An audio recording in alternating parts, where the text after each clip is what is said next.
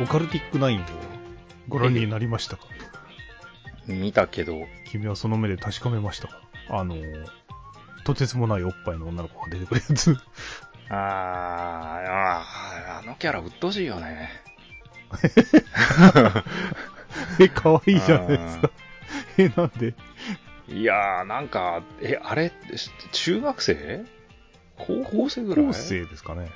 小学校低学年みたいな人じゃん、あの人。まあね、どこまでが素なのかは全然わかんないですけど。ちょっと図抜けて間抜けっぽいから、ちょっとなーおっぱいが大きいにも程があるしな。いや、でも、あれはいいんじゃないですか？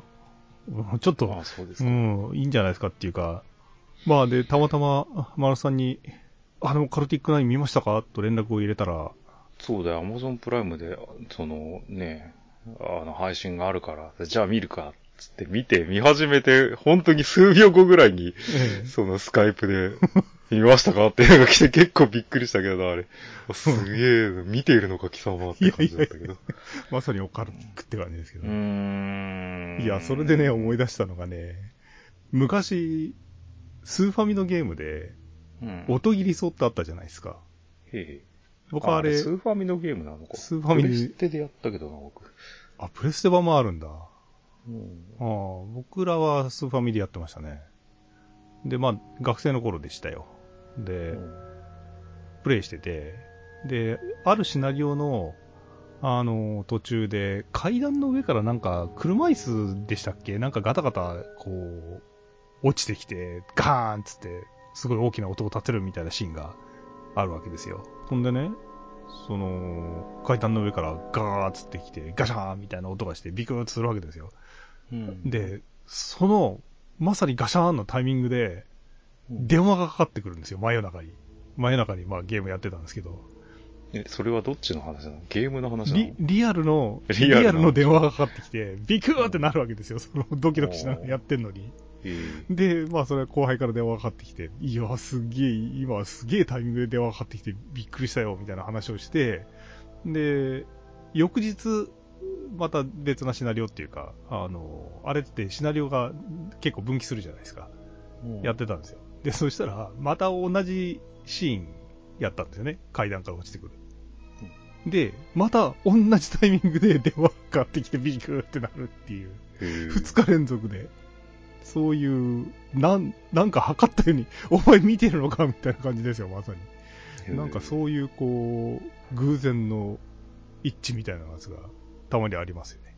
うん。というわけで、今回はテーマがまあオカルトっていうことなんですけど、うーん、オカルトって大雑把だな。UFO とかそういう話？うーん、なん、オカルトというオカルトじゃねえか単語にですね、その何を含めていいのかが俺もよく実は分かってなくて、ああ怪奇物だったり、ね、あとはその神秘学的なものだったりとか、悪魔学だったりとか、なんかそういうニュアンスも含むじゃないですか。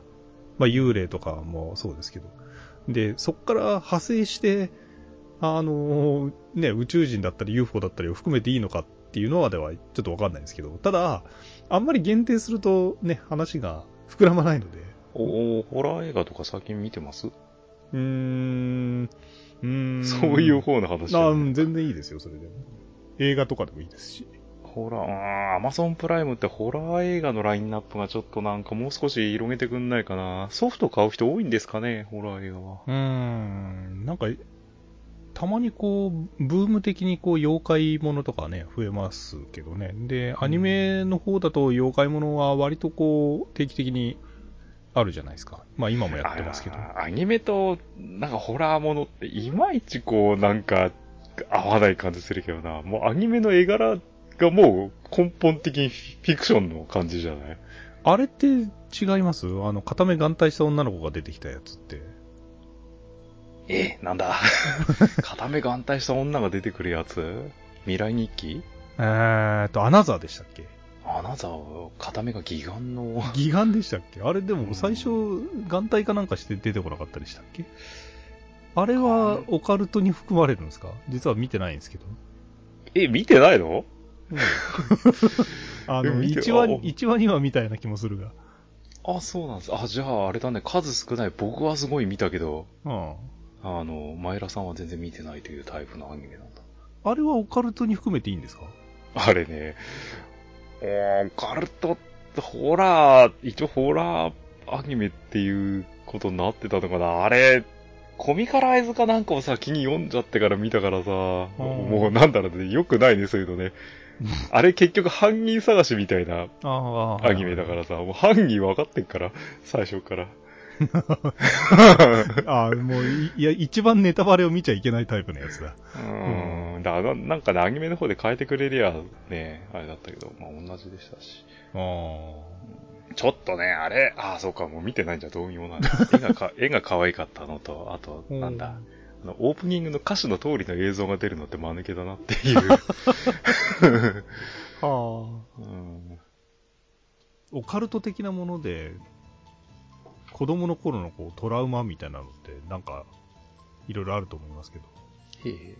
我々がね、子供の頃は、ああいう心霊ものとか、夏になるとね、結構特番やってたりとかしたじゃないですか。うん、あで、結構見なきゃいいのに見てトラウマになるっていうのが結構ありましたけどね。あれか、あの、心霊写真とかそういう方か。ああ。なんで昔のし、あの、図書室にあった心霊写真集ってあんなおっかねえんだろうな。いや、なんか怪奇物的なものというか、なんかね、そういう、例えば牛の国参りとかですね。あれ、子供向けなのかわかんないですけど、本がいろいろ出てたじゃないですか。で、なんでかね、図書室とかに置いてあるんですよね。で、ついに見ちゃう。ついつい見ちゃうっていうね。いや、だから結構、ありましたよね。まあ定番ですけどね。その、髪の毛が伸びる人形だったりとか。子供の頃はね、ものすごい怖がりだったからね。いや、これ、みんなどうなんですか？俺も同じく、今だったらなんてことはない。あいや、それはもう僕は怖がりなのでや、これはこのままでは怖がりなままだと思って、もう、あれですよ。ホラー映画を山ほど借りてきて見まくるという、こう、トラウマ克服をやって克服したからな。いや、え、丸さん克服できていいですか？なんか、お風呂に入るときに振り返れないとかなんか言ってたじゃないですか。まあ、でもね、昔は尾を引いてたけどね、今はせいぜいね、あれですよ。うん、怖いものを見て、その日の夜に風呂入るのはちょっと嫌だなぐらいで、もう次の日はケロッとしてます。俺は、まあ、オカルティックなその、ホームページをこう見て、ね、うん、読んだりとかっていうのはたまにやるんですけど、で、まあ、布団の中でそういうのを見ながら、こう、ブルって、怖えとかも言いながら。で、それを立ち上がって、じゃあ風呂入るかって言った時にはもうすっかり忘れてるっていうぐらいに、ケロッとしてるんですけど。すごいね。なんで頭が切り替えられるんだ？うん、なんでしょうね。子供の頃はね、ほんとそれができなくて、2、3日は引いてましたからね。自分でこれ見て風呂入ってよ。ああ、うん、俺別に平気ですよ、それ。それはね、大人になってからは大丈夫だったんですけど、子供の頃はあれだよ、目閉じて髪の毛をバーって洗ってる時にね、あれ、女の人がね、ま、すごい間近で見てるんで、あなたのことを。っていう想像、うん、っていうのを思い出せ。風呂入ってる間に思い出せ。いやー、うちなんかは、ね、田舎だったせいもあってですね、もう、とにかくこう、夜になると家中がこう、まあ、今とか台所とか、あの辺はまたね、普通に蛍光灯あるからいいんですけど、普通の家よりも広い、まあ、田舎の家ですからね、住んでて、うん、で、廊下が長いんですよ、なんか。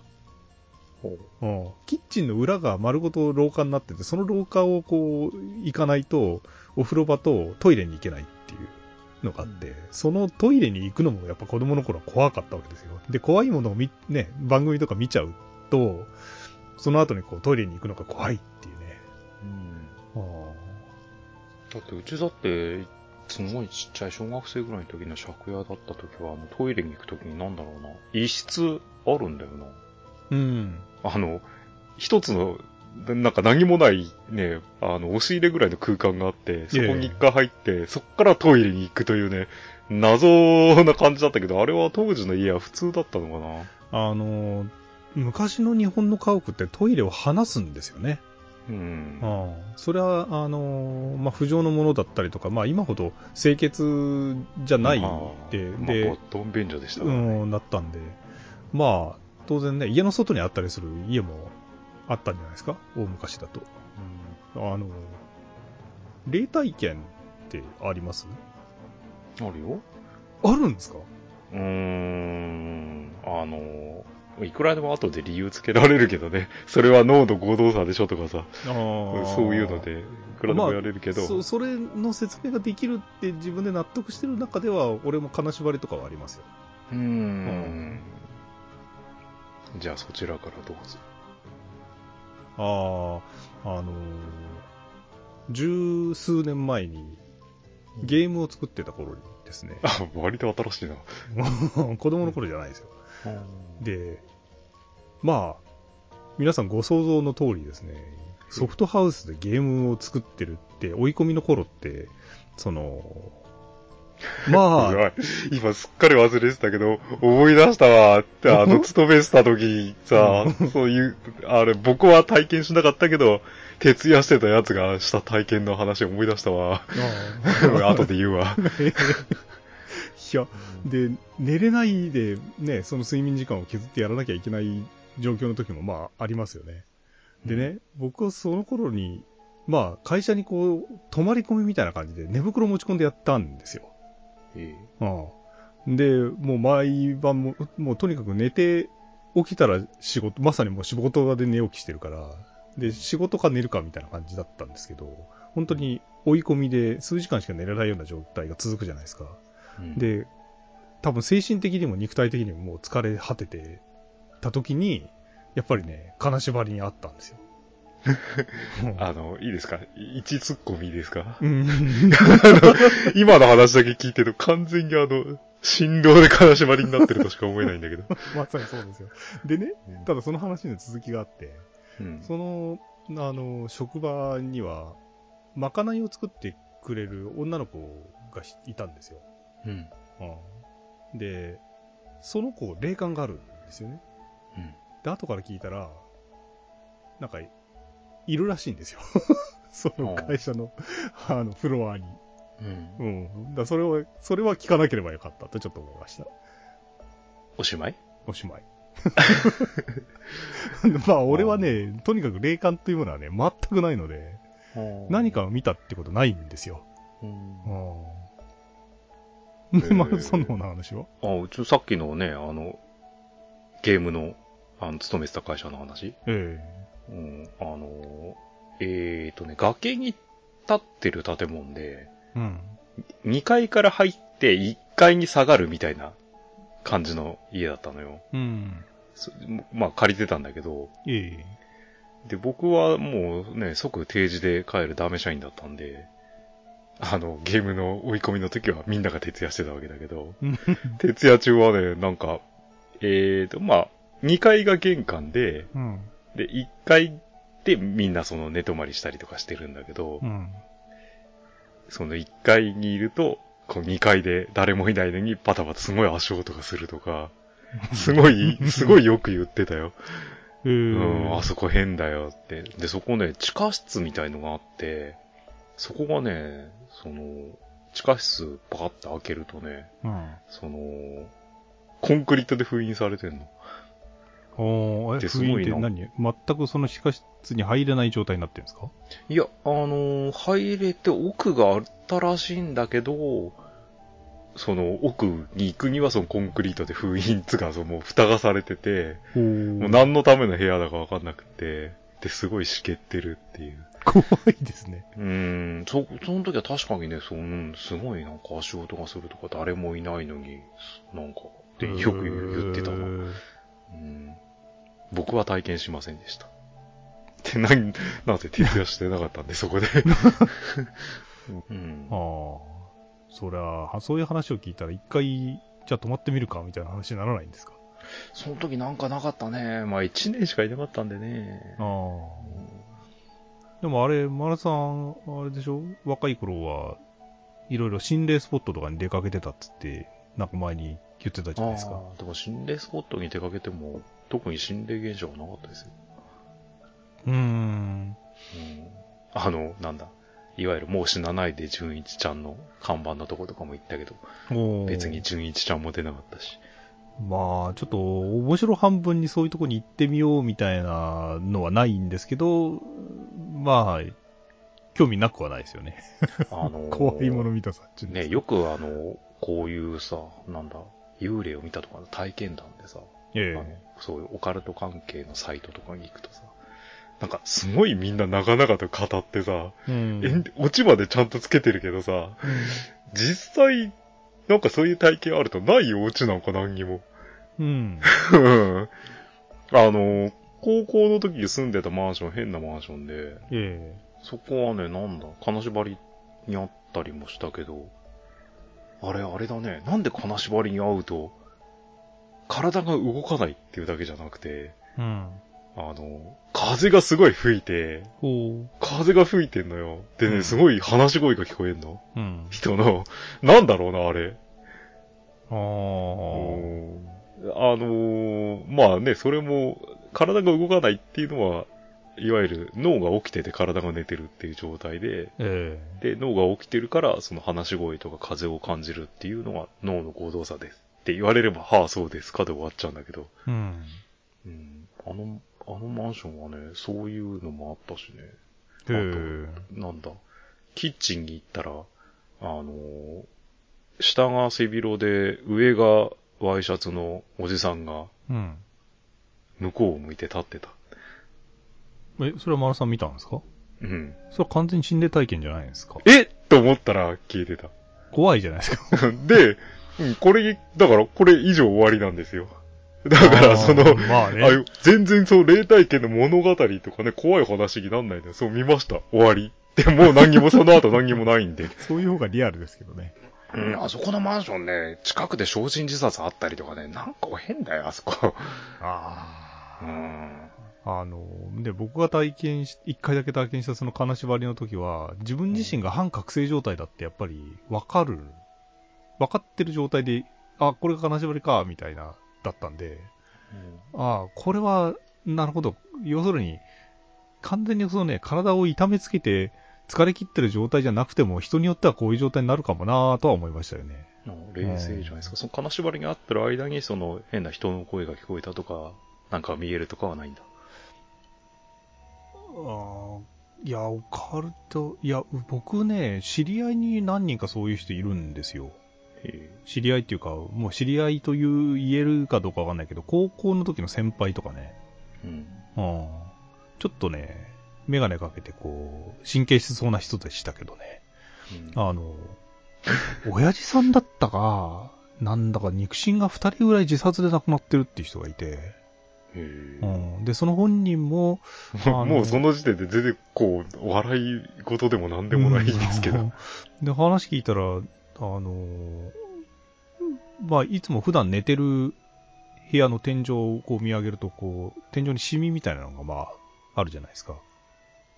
で、その、ないですけど、うん、そのシミの形がね、うん、あの、昔のこう、旧日本軍のこう、兵隊さんみたいなのが、こう、銃をこう、下ろした状態でこう、いるようなシミがね、あるらしいんですよ。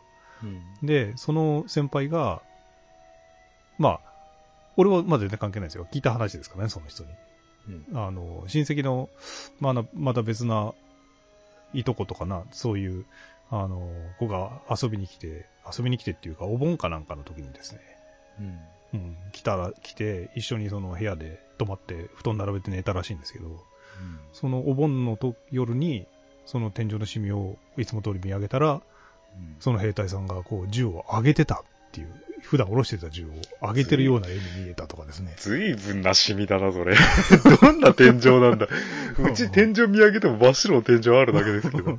まあ、どんなシミだ、それ。田舎の古い家だったんでしょうけどね。まあ、そんな話を聞いたりとか、まあ、それよりも、こう、なんか、肉親が自殺してるんだ、みたいなのね、ケロッとき、ケロッと話をする方がちょっと怖かったですけどね。うん。あとはね、上京してきてから知り合った、僕あの、そっちの話を聞きたいよね。あの、二人自殺してるっていう気殺をね。それがちょっと怖くてね。まあ、多分神経衰弱的なあれなんだろうな、みたいな。ね、身近な人がそういう風になると、逃げ道がそういう方に行きやすくなっちゃうのかね。逃げ道って言い方も悪いか。あのー、もともとだから、可能性的には、なんでしょうね。もともとそういう神経的な、まあ遺伝的にね、精神構造が似てる可能性がまだあるじゃないですか。うん。あの、うん、何かだから、いろいろなことがあってね、あの、自分でこういる、じね、死を選ぶことを考えることもあるけれど、それはあくまで頭の中では僕は身近な人でね、そういう死に方した人いないんで、完全にこう、絵空事じゃないけど他人事っていうかね、あんまりこう、実効性のない選択肢って感じだけど、そっちはリアルにあるわけじゃん。そうですね。うん。で、あの、まず遺伝的に似ちゃう可能性っていうのがまず一つと、あとは、あの、僕がちょっと前に、えっ、ー、と、宇宙飛行士関連の本を資料で読んでた時にですね、うん、あの、まあ、アメリカのこう、月に行った宇宙飛行士にも今いろいろいるんですよ。うん、その後こう、まあ、あの当時ね、月に行った宇宙飛行士って英雄扱いですから、まあいろいろあるんですけど、でもね、その行って帰ってきた中には神経を病んじゃったりする人も結構いたんですよね。うん。で、そのうちの一人っていうのが、あの、まあ、いわゆる鬱ですよ。月で宇宙人を見たんじゃないうーん、なんかね、今、ちょっといろいろあるんですけど、その人も結局ね、肉親がやっぱり鬱になっちゃったりとかするっていうので、自分もいつかああなるんじゃないかみたいな観念、脅迫観念みたいなのがどうも付きまとってたらしいみたいな。だからそういう、その身近にそういう人がいると、あの、影響をこう受けて、自分もそうなるんじゃないかっていうような、になる心理がどうもあるらしいんですよね。うん で、まあ、それとは別個に上京してきた時に知り合った、えっ、ー、と、俺よりもちょっと上の女の人がいるんですけど、うん、その人も、まあ、ケロッとした顔で言うんですよ。普通に見るんだって。うん、あなんか、家の、まあ、2, 2階にね、2階建ての家なんですけど、その、上がっていく途中にポスターを貼ってたんですけど、そのポスターの絵が、なん、どうなるんつったかな動くんだか、なんか、そこのところに必ずいるんだ、みたいな。違うわ、うん。あのね、なんかね、壁に顔が出るとかなんとかっていうのがあって、それを隠すためにポスターを貼ってるみたいなこと言ってたんだったっけな。なんか、なお怖いな、それ、ポスターが動くより。うん。なんかそんな話をね、キロッとした顔で言うんですよ。だからもう日常茶飯事っぽいですね。でね、その人は、俺とあのー、付き合いがあった頃に、もう最近はもう全然連絡取ってないんであれですけど、もう20年、20年以上前かな。あの、会うたんびに、また車ぶつけられたとかなんとかっていうので、自分が原因でなんか突っ込んで、自分の過失にすることはないんですけど、必ず、例えば止めてた自分の車にぶつけられるとか、うん、あの、例えば交差点でなんか出会い頭にぶつけられたとかっていう、そのもらい事故的なものをね、会うたんびにしてましたよ。うん。だからなんかあるんじゃねえのってちょっと思ってましたけどね。うん。それはあれな良くない例が取り付いてるんだ。ねだから、まあなんか、生まれつきそういう、こう、星の元に生まれた的な人もたまにいるじゃないですか。うん、僕の高校の頃の友人は、毎年体育祭の本番前に骨折をするってやつがいましたけどね。うん。だから。体育祭出たくなかったんじゃない？それで骨折わざわざしないでしょ。なんかね、不幸な偶然でね、骨折しちゃって、本番の時にはいつも、あの、ギブスを巻いてるってやつがいましたけどね。へじゃあ、あれですか、こちらの、割と最近の、えー、なんかありますか？ありありますか？あの、僕、夜中に酒買いに行くことが多いんだけどね。ああ、はいはい。あの、だいたい2時、3時。牛蜜時ですね。ぐらい？まあ一番車空いてるからね。車であの、箱で、うん、あれどのぐらいか、まあ隣町ぐらいの24時間のスーパーがあるんで、まあ、そこに行くんですよ。で、そこに行く途中に、まあ、近道ってことでもないんだけど、そこそこの大きさの団地を通るのよ。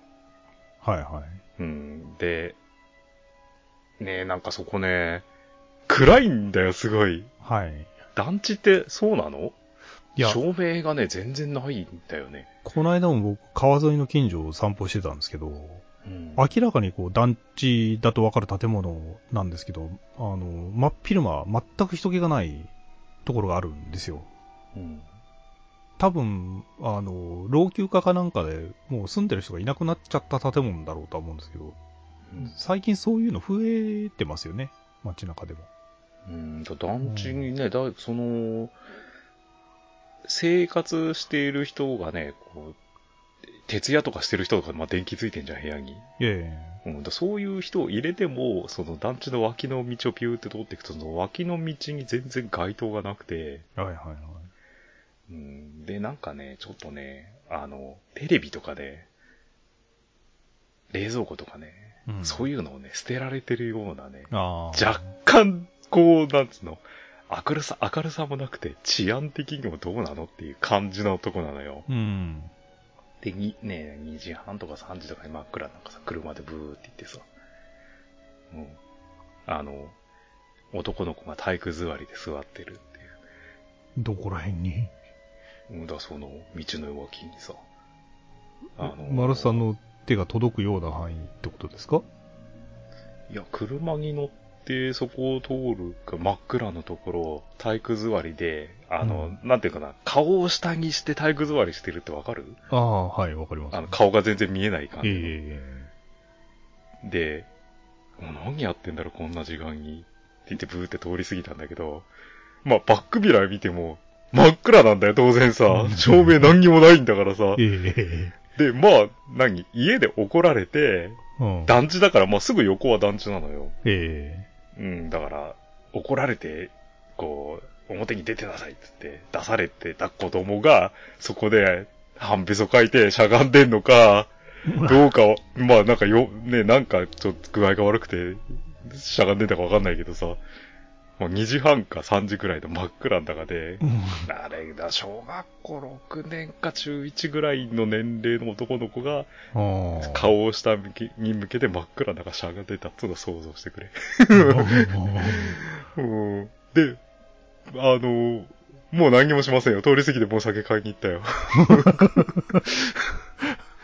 で、あのね、まあそれはそれでその日別に何にもなかったんだけど、えーあ、なんだろうね。あれ、半年か1年後ぐらいですかね。ドライブレコーダー安いやつをさ、車につけて。はいはい、で、同じ時間ぐらいの時に、また、その酒会に同じところを通って行ったのよ。うん。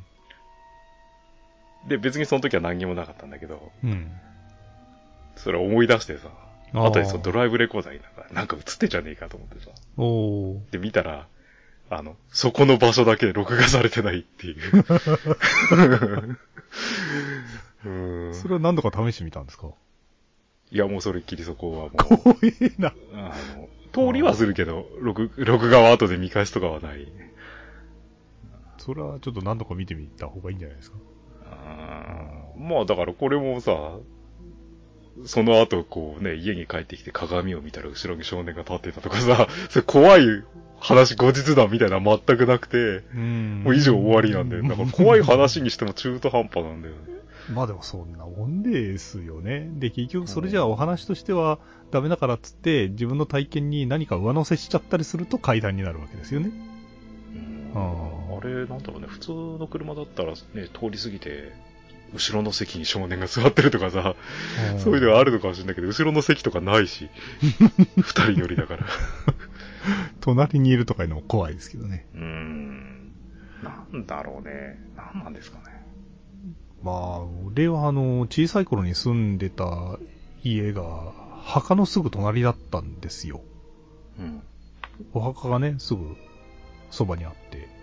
で、僕上京してきて住んだ、えっ、ー、と、二つ目の下宿、いや、違うな、最初の下宿もそうだし、二つ目の下宿も、えー、っと、すぐ裏手がお墓だったんですよ。うん。ああ、でもうちも昔あの借家で墓の近くっていうとこ住んだけど、お墓の近くって意外と何もない何もないんですよ。うん。何もないです。はっきり言って。なんか借家で静かでいいや、みたいな感じ。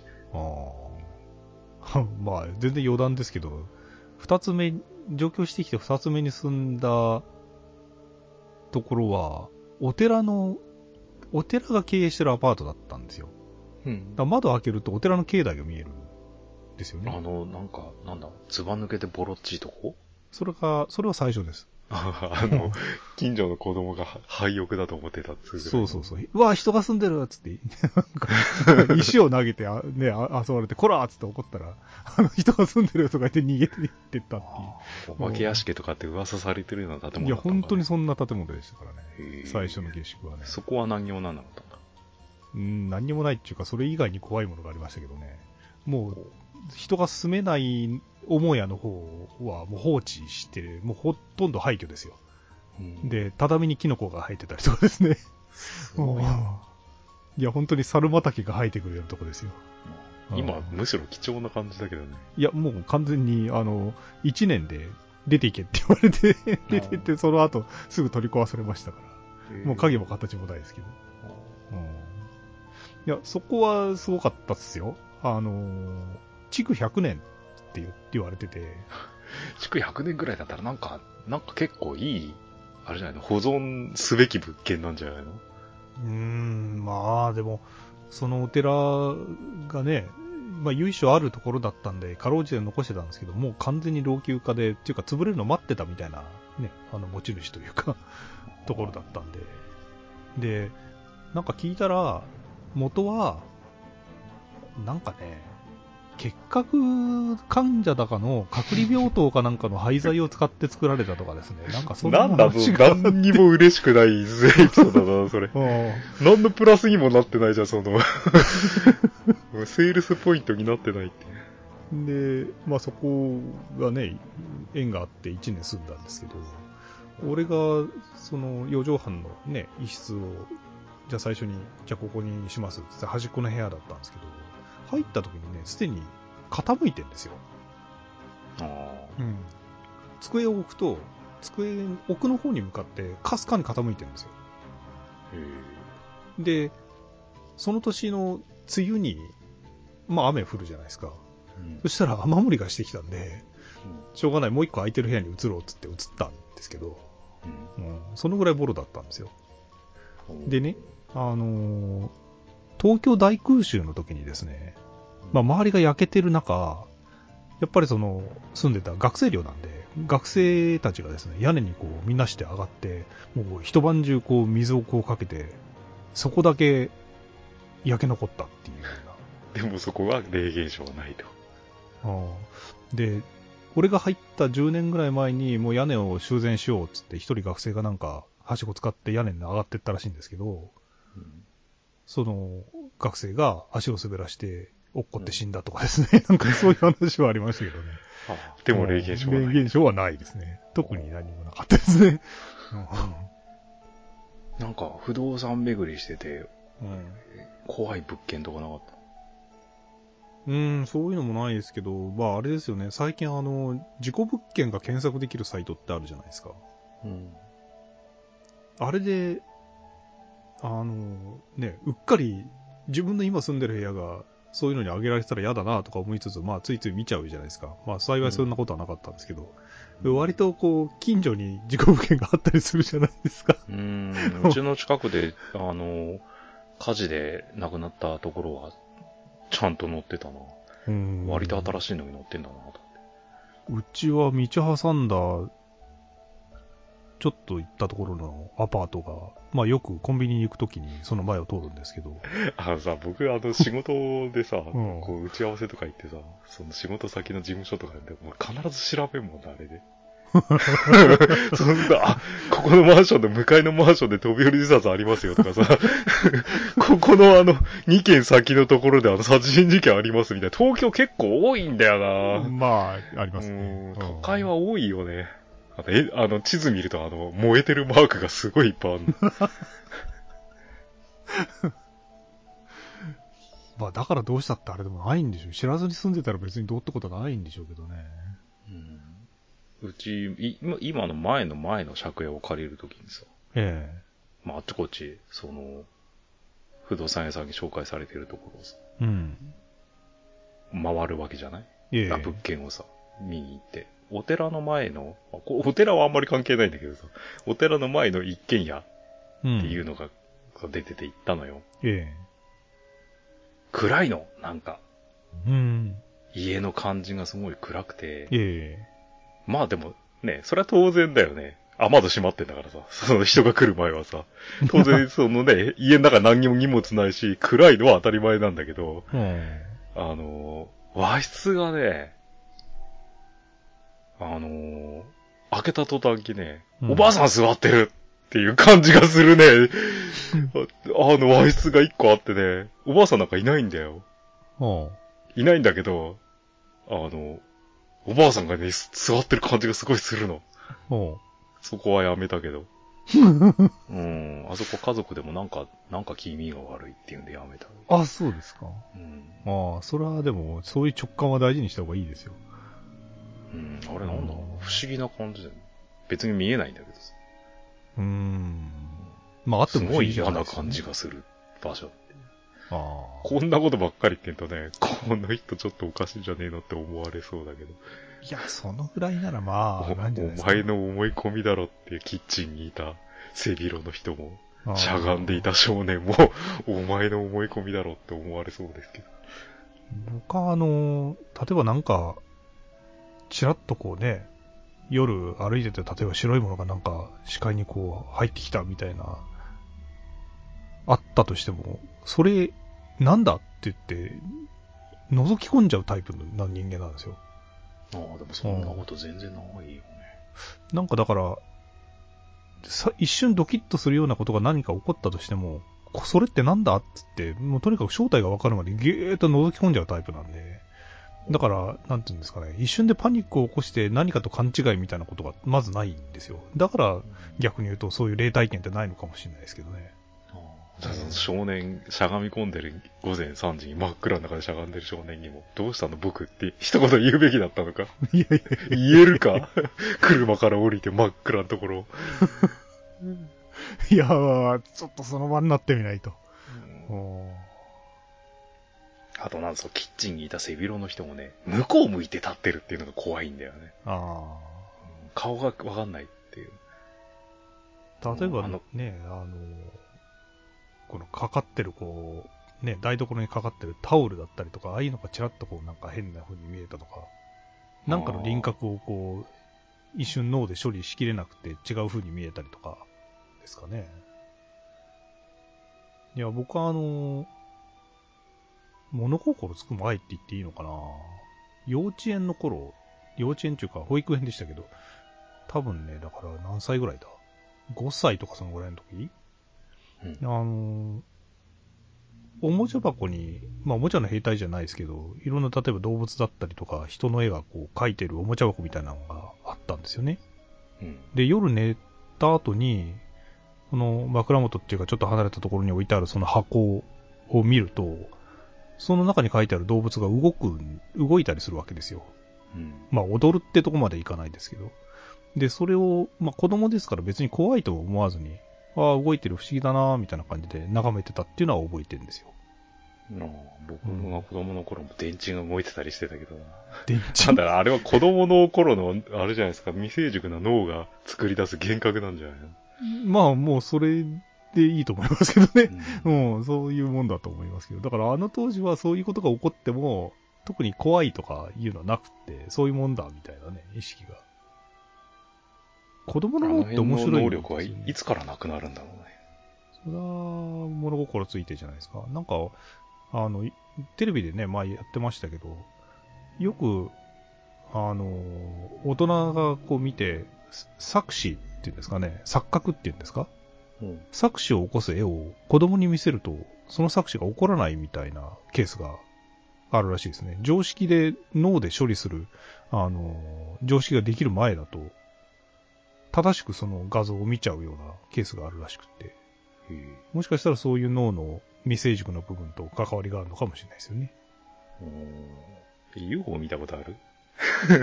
UFO もないんだよなぁ 僕はあの、オカルト関係の、ね、例えばあの、ユー、ユーマってやつですか？未確認、なんか生物みたいなのとか、ああいうのもまあ、好きなんですけど、あの、UFO 関連だけはあんま興味がないんですよ。ああ。まあだから僕自身はね、全くそういう体験ないんでね。ただ、さっきも言ったように、霊が見える人が何人か知り合いがいるっていう。うん。あの、橋から飛び降りする人がすごい多いんで、ええあの、橋の柵がどんどんどんどんこう増設して、すごい高くなっちゃって、ネズミ返しみたいになってて、ものすごい高くなってるっていうところに夜中に行ったけど、今だったらあれなのかね、こうスマホで撮影とかしておいたら、なんか映ったりするのかね。あのー、色に対する心理ってのがあるじゃないですか。橋で思い出しましたけど。自殺しようと考えてる人が、例えばその、ね、高い、橋、あの、川の上に立ってる、かけられてる橋からまあ飛び降りようと思って行った時に、その橋の色が、まあ鉄骨がね、真っ赤に塗られてたりとかすると、飛び降りやすいみたいな。ああ、神奈川に確か横浜だからあったな、そういう橋。真っ赤な橋、自殺の名所で、あとはね、駅のホームなんかもそうですけど、例えばね、西武新宿線の駅とか行くと、うん、列車が入ってくる側の端っこが、青い電気ついてるんですよね。あれさ、あのー、帰って怖いよね そう。あの、端っこって基本的に暗いじゃん。照明とかもあんまりこう。うん。ね、都心、東京の方だったらともかくさ、うちの地元の方なんてもう駅の端っこなんて照明もね、そんなないしさ。うん、だけど、青い電気だけ高校とついてんのよ。そう。で、しかも青い電気つけたってことはそこ、やった可能性あるってことでしょ？だから防止のためにやってるんでしょうで、要するに、と、そこ、入ってくる側のところって一番ね、スピードがまだ、あの、落ちきってないとこですから、飛び降り、飛び込むには、そこを選ぶんでしょうけど、そこで、そういう理屈だったのか、うん、そこで冷静に、青い色がね、冷静さを引き起こすみたいな効果があるっつんで、青くやってるんですけど、ああれよ、呼んでそうだよね、青いのね。なんかね、夜にね、その、ふっとこう、その方を見るじゃないですか、ホームに立ってて。うん、青い照明がこう、ぼーっとこう光ってるのを見るとね、怖いですよ、そこ、そのエリアが。なんかその無表情の人とかがこっち向いてぼーって立ってそうだよ。なんか、その青い光の下に。うん。あ、そうか、あの辺の、そうか、ホームの端っこってのはそういう理由なのか。電車がスピード落とさない。っていうか、うん、要するに飛び込んできて、うん、その、そこからだ徐々にスピードを落としていくわけじゃないですか。だから一番スピードが乗ってるところだから端っこなわけですよ。ああ、じゃああれだな。僕はあの、人があんまりね、乗んないような場所だからって隅っこ割と乗るけど、あれは運転手さんが一瞬ビクッとしそうだからやめた方がいいな。反対側の後ろの方がいいな。ああ、そうですね。完全にもう止まった状態で目の前にね、来る方が。そうだ、だってそんな隅っこの方でね、ぼーっともうすごい暗い顔した人がさ、電車の方向いて立ってたら、運転手さんも構えるよね。ビクってするだろう。こいつまさかっていう。あの、昔車でさ、うん、その、渋滞しててさ、ええ。その渋滞がどうやら事故らしいんだわ。ええ。あの、で、ま車止まってんじゃん。ええ。でね、け、警察官だかなんだかわかんないけど、まあ、そっち系の人が、ヘラとか持ってさ、うろうろしてんだよ。そのヘラ何に使うのかなと思ってるうちにさ、青いさ、こうビニールシートみたいな持ったりのがさ、俺の車の前をさ、こう、通り過ぎていく。その中何入ってんのかなと思って、渋滞を通り過ぎたことはありますけど。ああ。あのー、例えば、ね、身内が亡くなったとかで葬式に行って、まあ、遺体を見るっていうパターンですか？まあ、知り合いでも何でもいいですけど、そういうのはまあ何度かありましたけど、事故とか、そういうのはあります？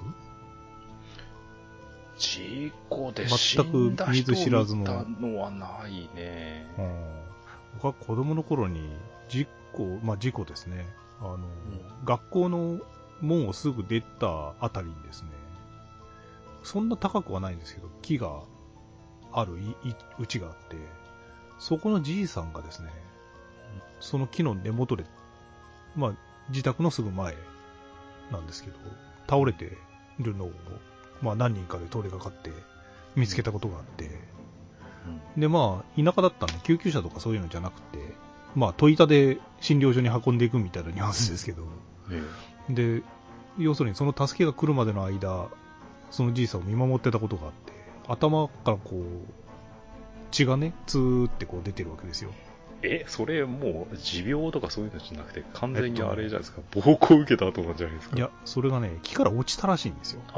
で、なんでかっていうとね、なんか小鳥かなんかを飼ってて可愛がってるのを、何度か蛇かなんかでやられたっていう経験があるらしくて、うん、どうもその蛇を見つけたんで、その捕まえてやろうみたいな感じで、登ってって足を滑らせたっていうふうに後で聞いたんですけど、で、仰向けにこう、なんかね、ちょっとも、も、朦朧としたような感じで、で、頭からツーって血が、坂道一筋こう、血が流れてってっていうのを、まあ、どうしようもなくね、小学生ですから、あの見てたっていうのがあって、で、後から聞いたらそのおじいさん亡くなったっていう話が、ああ、後味悪い。そうなんですよ。そういう体験はちょっとあったりしますけど。うん。ああ、そういや、今それで、それでっていうか、ちょっと怖い体験として、なんかねえかなと思って頭の中を検索してたら、なんか一個ありましたよ。別に現象としてなんか怖かったわけじゃないですけど、怖かったなっていう思い出が。うん、あの、小学校の時に、地元のこう、なんていうんですかね、歴史っていうんですかね。まあ、例えば、石碑が残ってたりすると、それの由来は何だとか、なんかいろいろ調べるっていう授業があってですね。ええ、で、む、まあ村ですよ。町じゃなくて村ですけど、繰り出してって、いろんなこう、じいちゃんばあちゃんに話を聞いたりとか、まあししてたんですよね。うん、で、一個ね、神社とも言えない祠みたいなのが、お堂っていうんですかね。道端にあって、何を祀ってるんだかちょっとよくわかんないんですけど、お地蔵さんだか、なんだか、その祠みたいなのがあるわけですよ。古びた。うんうん、で、そこはまあ、昼間でも当然、ね、ガラッと開けて入ることは普段当然ないんですけど、すごい薄暗いんですよね。うん、うん、で、まあ道の旗にあるんですけど、そこにみんなでこう行って入ったんですけど、壁にもうほぼ真っ暗な王道の中にですね、その、髪の毛の一房っていうんですかね。ああ。がかかってるんですよ。うん。で、なんか由来を聞いたら、なんか病気の娘さんが治るようにの願掛けみたいな感じで、お母さんが奉納したみたいな感じのニュアンスで聞いたんですけど。どんな願掛けなんだ、それ。うん。で、その髪の毛が、まあ結構長いんですよね。うん、それがね、壁にこうかかってるっていうのがね、超不気味でね。そりゃそうでしょうよ。カツラがかかってるのだって怖いわ。そう、それはちょっと子供心に、うわーとか思いましたよ。へえ。また、あれですか。心霊スポット巡りでもしますか。ああ、あのー、いいですトンネル、そこのトンネルを通ると、こう、ね、天井に、こう、人が来て、うん、窓ガラスに手の跡がつくっていう心霊スポットにオープンカーで行ったことあるけど。何も起きませんでした。取り付くとこはないから諦めた。おーってことなんですかね。まあちょっと今回はね、あれじゃないの？後で録音聞いてみるとさ、なんかこう、女の人の声とかが入ってしまう。やめてよ。この世のならざる者の声が。いや、そしたらもう永久に封印ですよね。まあ今回思考を変えてちょっとね、BGM もね、まあ常にいつも同じなんですけど、今回特別に変えてみました。またあの、次回とかはね、いつも通りのお天気な感じの、まあとりあえずは次回お楽しみにということで。はい。では、お疲れ様でした。お疲れ様でした。